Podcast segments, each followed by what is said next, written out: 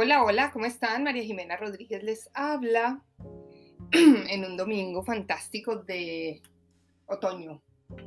Espectacular, las hojas totalmente caídas y obviamente el, cambio climático está haciendo lo suyo. Estamos como en verano y no, en, noviembre no es así. Debería estar helado, pero está caliente y yo soy feliz. Espero que estén muy bien. Eh, muchas gracias por los mensajes, muchas gracias por tantas cosas bonitas que a veces me escriben.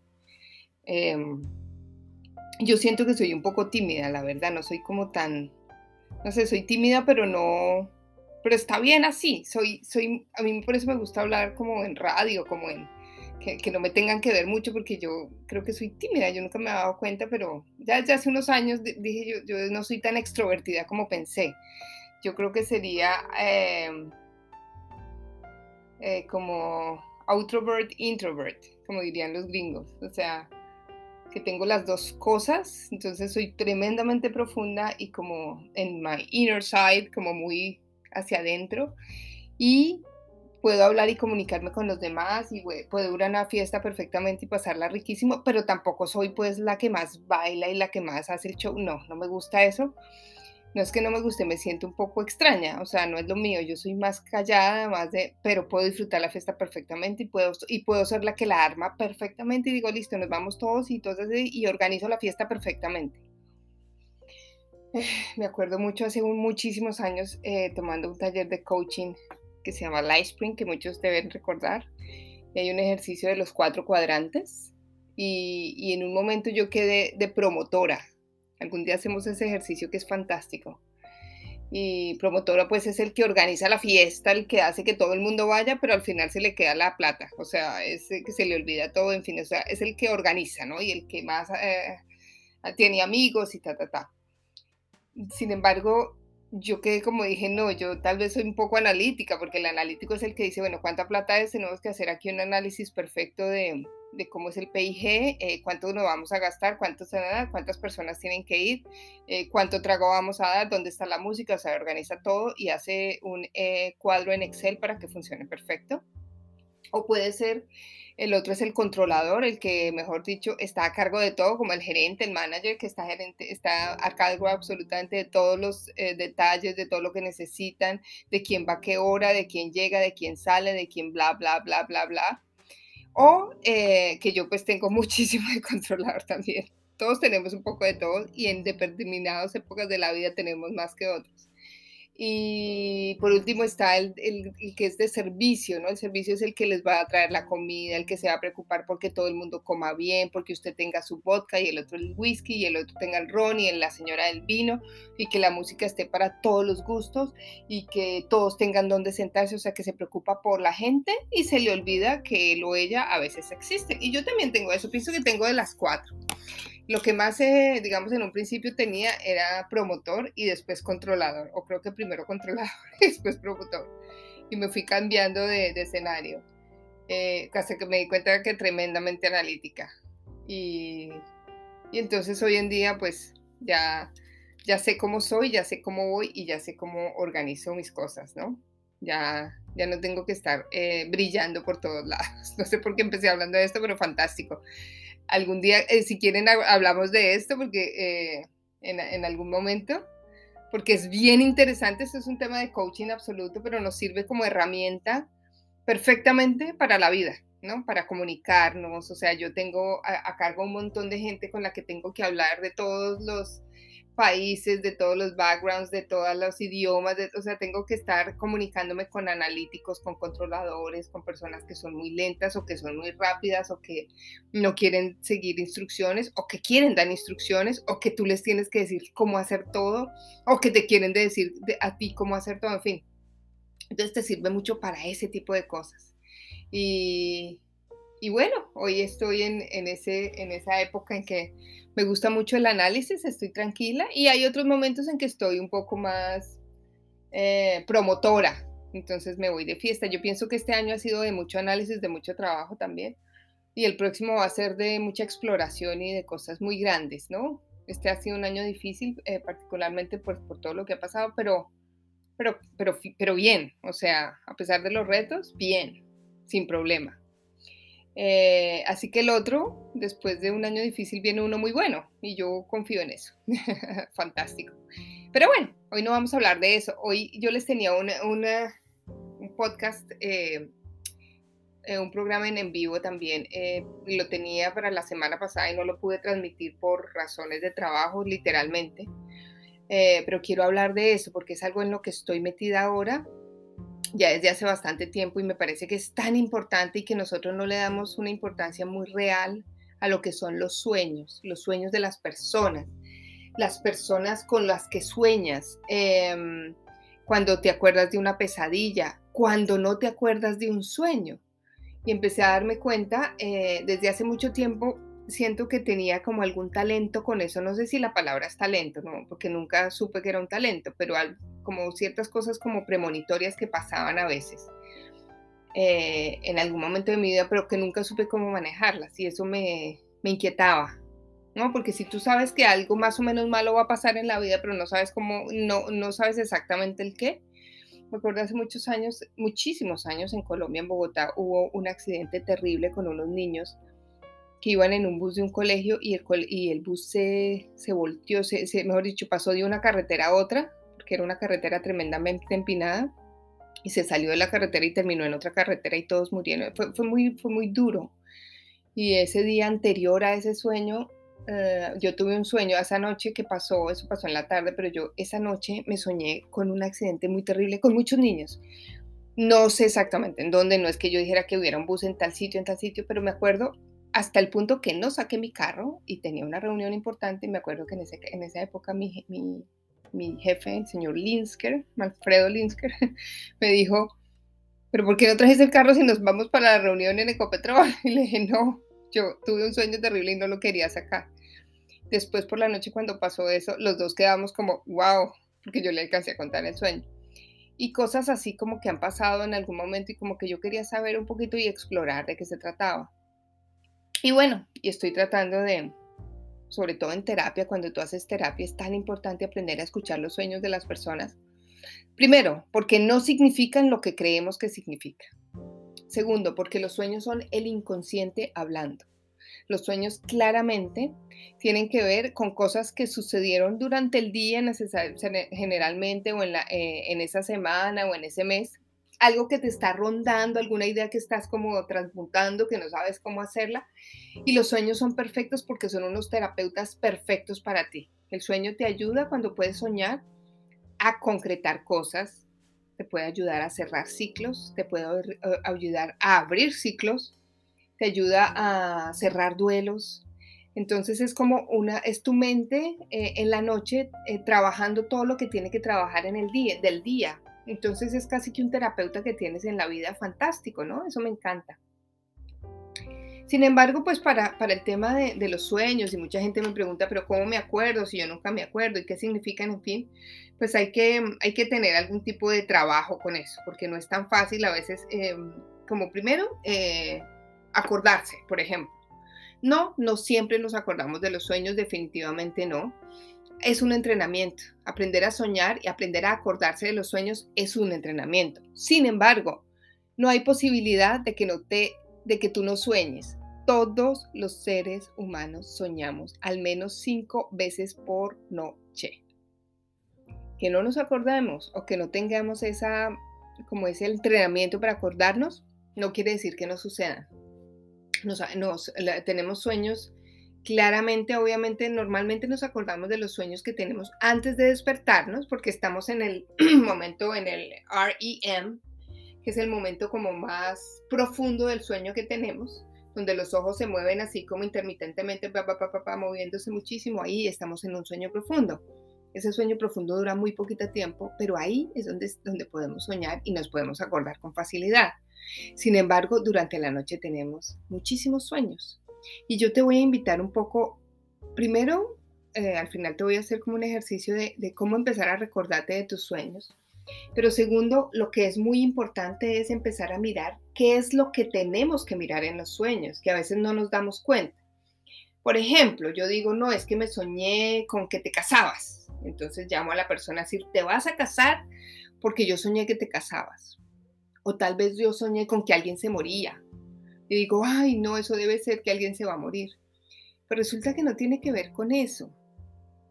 Tiene que ver con algo mucho más profundo. Entonces, cuando de recordar sueños se trata, vamos a empezarle a decir al inconsciente, a nuestro inconsciente que tiene todo menos de inconsciente, porque es mucho más inteligente que todos nosotros juntos, le vamos a decir cómo acordarse y de qué acordarse. Entonces, lo primero es, antes de dormir, vas a empezar a cerrar, cierras tus ojos con una respiración profunda y tranquilos. Es importante, por ejemplo, no empezar a ver noticieros en la noche, cosas que sean muy dramáticas, que sean, no sé, que te vaya a ir mal, que te vaya... Eh, eso genera pesadillas. La violencia en la noche, eh, películas de terror, ese tipo de cosas genera pesadillas. Estás vibrando muy bajito cuando yo vibro muy bajito y ando con gente muy oscura y tengo conversaciones muy complicadas y estoy viendo televisión espantosa, pues eso me va a traer el inconsciente.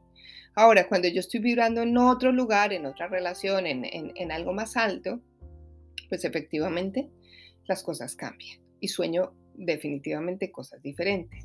Entonces, en la noche, digamos que te puedes acostar, puedes tener hasta un aroma o algo así interesante, aromaterapia o algo que te guste, sin celular, acostándote tranquilo, a la hora que es. Y cuando cierras tus ojos te vas a dar cuenta, vas a empezar a notar las imágenes que te llegan a tu mente. Inclusive yo las veo pasar, son imágenes que llegan como a mis ojos con los ojos cerrados y empiezo a ver imágenes pasar. Entonces puedo ver como mandalas, como, no sé, unicornios, como hojas, como eh, figuras geométricas, como pájaros, en fin, o sea, empieza a darte cuenta de todas las figuras que tienes en tu mente, en tu cabeza, que van pasando antes de dormir. Eso es importante hacerlo. Y segundo, eh, antes de dormir hay un momento que es como un microsueño, o sea, todavía no estás durmiendo, pero estás antecitos, vas a tener un pensamiento y es un pensamiento sencillo y vas a decirte, tú en la mente, estoy soñando, estoy soñando, estoy soñando. Y empiezas a soñar, como a resoñar, a ensoñar. Despacio, tranquilo, tranquila, eh, antes de dormir. ¿Qué pasa cuando estás soñando? Te puede llevar esto a tener unos sueños fantásticos porque estás programando tu mente para que esto suceda.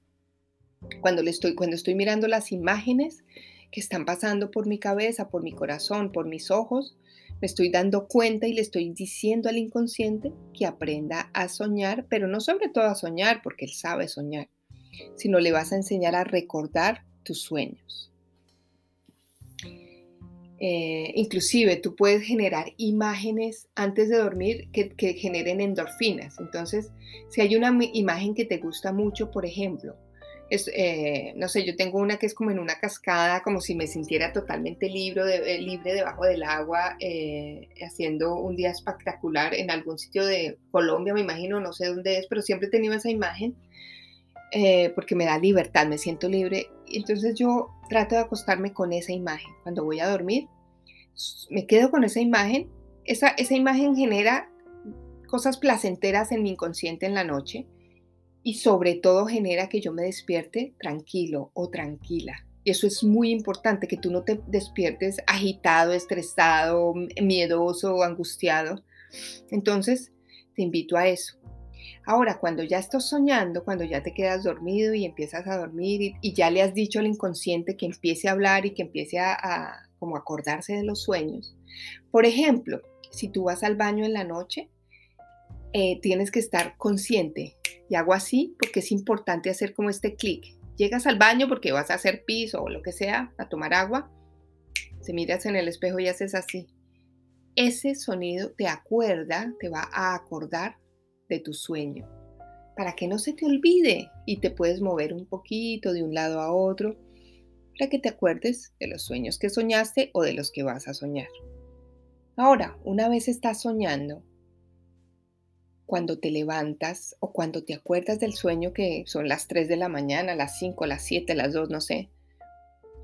Yo sé que es difícil escribirlo, pero tener un diario, un diario de sueños es fantástico pero yo puedo hacer algo más. Yo puedo grabarlos con mi, en mi celular con un mensajito de voz, me grabo a mí misma y digo cinco palabras o seis, ta, ta, ta, eh, me acuerdo de este sueño y al otro día lo puedo empezar a interpretar. Entonces, ya más o menos sabiendo cómo se hace, te voy a decir que tienes que mirar cuando estás soñando. Y lo primero son claramente los personajes. Cuando sueñas, ¿con quién sueñas? ¿Con quién te soñaste anoche, antenoche? Eh, ¿Son seres vivos o muertos? ¿Son seres que conoces o que no conoces? Tal vez si te estás soñando con un muerto, nosotros eh, a través de los muertos estamos elaborando los duelos en los sueños. Muchas veces vas a tener sueños de desespero, de que esa persona no se ha muerto, de que está viva, pero ¿por qué no me mira? Pero es que yo fui al hospital y, es un sueño angustioso. Y estamos elaborando un sueño eh, un duelo a través del sueño, que también tiene sus siete etapas, no son cinco, sino siete etapas. Eh, cuando estoy en duelo a través de los sueños oníricos, de lo onírico, eh, me voy a recordar de, hay cinco, cinco o siete etapas diferentes de los sueños.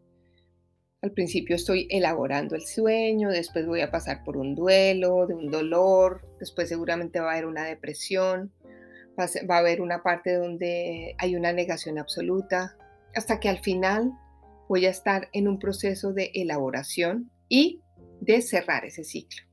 Yo lo cierro cuando lo integro. Cuando tú dices, ay, me soñé con tal persona y me dijo que tranquila, que me quedara libre, que, que me fuera bien en la vida. Y tú desde ese día haces un cambio, vas a tener una meta emoción, diría Hellinger. Algo que te cambia en la vida para siempre, un breakthrough. Entonces, cuando estoy soñando con los muertos, no quiere decir que los muertos estén por ahí, eso yo no lo sé pero sí quiere decir eh, inconscientemente que estás elaborando el duelo y que estás procesando lo que no se pudo. Y esto también surge cuando hay relaciones inconclusas. Cuando tengo relaciones, eh, como les decía yo el otro día, que me hicieron ghosting y que, que no me dijeron nada, sino que me dejaron tirado, una persona que simplemente es cobarde, que se va de la vida de otro sin decir nada, sin decirle hasta luego, sin nada. Una persona que, es cobarde, ¿no? Y lo hará por las razones que sea. Eso queda en el inconsciente y cerrar eso se demora. Por eso es importante que cuando tengas ese tipo de sueños y tú te acuerdes, tú te levantas en ese momento. Y si me estaba soñando con tal persona, en ese momentico que tú estás entre vivo y entre vivo no, entre durmiendo y despierto, vas a volver a soñar. Es como si fuera un ensueño, un resueño, digámoslo así, como un doble sueño. Entonces cierras tus ojos nuevamente, vuelves al momento en que te estaba soñando, pero le das un final diferente. No que la persona se va, que la persona no está, que me dejó tirado, que me dejó tirada, sino que te despides en paz, que le das un abrazo, que le dices gracias por todo, hasta luego, y me voy en paz. Y así sucede con las pesadillas reiterativas también. Sales, terminas esta, esa pesadilla y le das un nuevo significado y escríbelo y empieza a escribir qué significado quisieras que sucediera en esa relación o en esa situación o con ese duelo que estás haciendo. Y poco a poco vas a ir tomando conciencia de cómo tengo que decirle al inconsciente que termine eso. Otra cosa importante en los sueños, además de los personajes, son los detalles. Nosotros muchas veces nos enfocamos, como les dije en un principio, en la serpiente y tal vez la serpiente no tiene nada que ver pero sí el camino, es que iba por un callejón y después subió una montaña y después trepó una cima y después salió corriendo en bicicleta. Esos detalles sí son importantes. ¿Por qué? Porque en los detalles hay objetos. Los objetos son los que conectan el pasado con el presente. Muchas veces, yo hace poco tuve un sueño que era un poquito angustioso para mí. Yo me estaba soñando con mi mamá y me angustié porque no le veía la cara, porque no entendía un montón de cosas y estábamos en Buga. Bueno, era una situación un poco extraña, pero yo no tenía nada que ver con eso, como que yo decía, no, pero realmente lo importante del sueño era una cadenita que había en ese sueño. Esa cadena me llevó a un lugar totalmente desconocido para mí, me acordé perfecto de, de por qué me llevaba la cadena a ese sitio, era muy importante para mí, me conectó una parte del pasado y el presente y algo que me recordaba que estaba viviendo en este momento, algo muy parecido a lo que me pasó en el pasado. ¿Qué me recordó ese sueño? Ah, que tenía que trabajar eso. Y lo trabajé y listo. Entonces, por eso son tan importantes los objetos. Son tan importantes los objetos que te conectan con cosas. Y por último, te invito a que cuando te, te levantes y te despiertes de un sueño, mires muy claramente cuál es la emoción con la que te despiertas. ¿Qué tipo de emoción te invade? ¿Te despertaste triste, feliz, aliviado, angustiado? Porque eso va a determinar qué fue lo que pasó en ese sueño, independientemente de que no te acuerdes de todo, independientemente de que no tengas muchos detalles, pero sí vas a poder em, recordar si te levantaste de una forma u otra, qué es lo que tienes que empezar a trabajar. Ahora, hay sueños transgeneracionales, sí es verdad. Sí podemos recordar cosas que no son nuestras, eso está demostrado, que podemos recordar cosas que no son nuestras, sino que vienen de un eh, ancestro anterior. Eh, sueños transgeneracionales y tú te das cuenta por la época, por lo que pasaba, porque a veces hay personas que dicen, yo ya vine aquí y yo sé que aquí hay una puerta y la puerta conduce a no sé qué y nunca he estado ahí, pues efectivamente también se puede, pero en eso no te voy a dejar hoy. Solo te invito a que recuerdes tus sueños, a que los escribas, a que te recuerdes todos los detalles y sobre todo a que les agradezcas por estar ahí, porque los sueños y sobre todo nuestro inconsciente es nuestro mejor terapeuta. Mi nombre es María Jimena Rodríguez, arroba Colombian Coach en todas mis plataformas. Empiezo con, eh, tengo taller de constelaciones eh, familiares online en dos semanas, los espero a todos. Tengo taller de constelaciones presenciales en Bogotá en enero, tengo taller de constelaciones, vamos a hacer un taller de dinero, del dinero también, que me, que me llegó fantástico, de, abundancia y prosperidad, muy pronto. Y por último, los invito a un reto que va a llegar próximamente de cuatro semanas de constelaciones familiares, sanando todo mi linaje. Lo vamos a hacer por audio y va a ser fantástico. Los voy a invitar a todos, así que escríbanme arroba Colombian Coach en todas mis plataformas y nos vemos pronto. Un abrazo, gracias, gracias y muchas gracias.